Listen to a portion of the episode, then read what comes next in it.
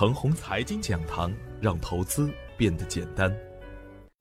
亲爱的朋友们，早上好，我是奔奔，感谢您一直的关注与守候。我今天和大家分享的主题是震荡期间怎么做。上周五的早盘，我给出的观点是：从过往的统计来看，每个经济体在加入 MSCI 以后的一个月内，涨跌互现，大涨的更多一点。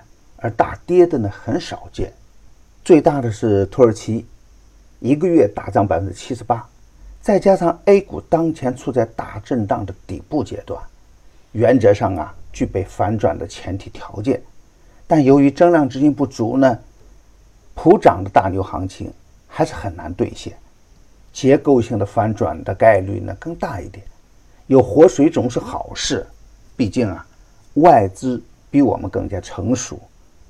他们可不会按照我们安排好的思路来干，而外资参与市场呢，会越来越干净，越来越规范。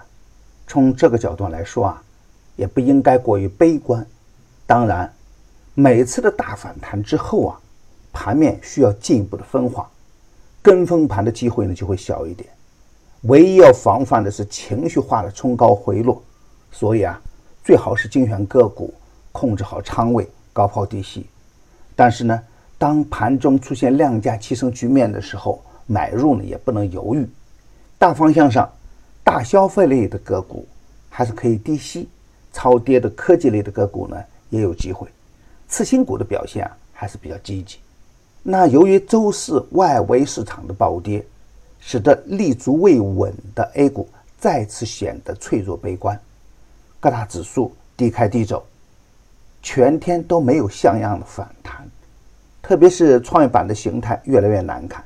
超跌的有色、钢铁、煤炭呢，盘中稍有积极，但跟风盘并不买账，量能跟不上是当前最大的缺陷。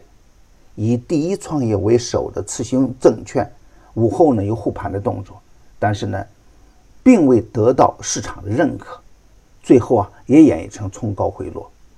尾盘多空有争夺，暂时显示的还是比较纠结的局面。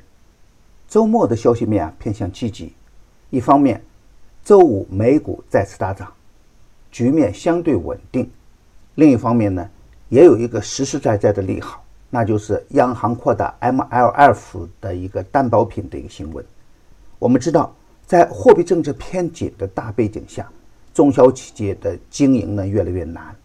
融资的压力也越来越大，新增 AA 级和 AA 加级的债券可以纳入担保品，就如同适度释放流动性一般，是货币政策偏向积极的一种实实在在的表现。我们知道，前期很多中小创个股啊出现了债务危机事件，这也是导致短期风险的一个主要因素。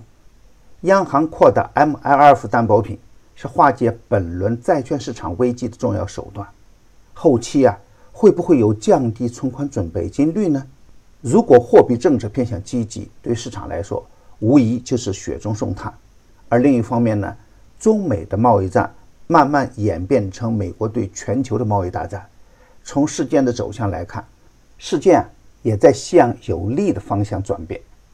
虽然市场没有明确的信息。从美方的主动性来看，事件也应该向好的方向在转变。当然，任何事件的预判都要看市场的反应。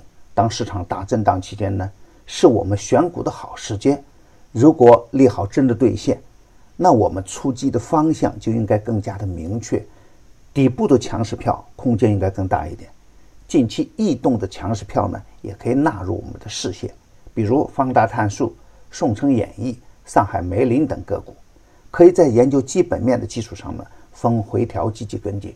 当然，每一次的买进呢，必须见到分时强势才能干。牛散选牛股的第三季的第一期呢，表现稳定。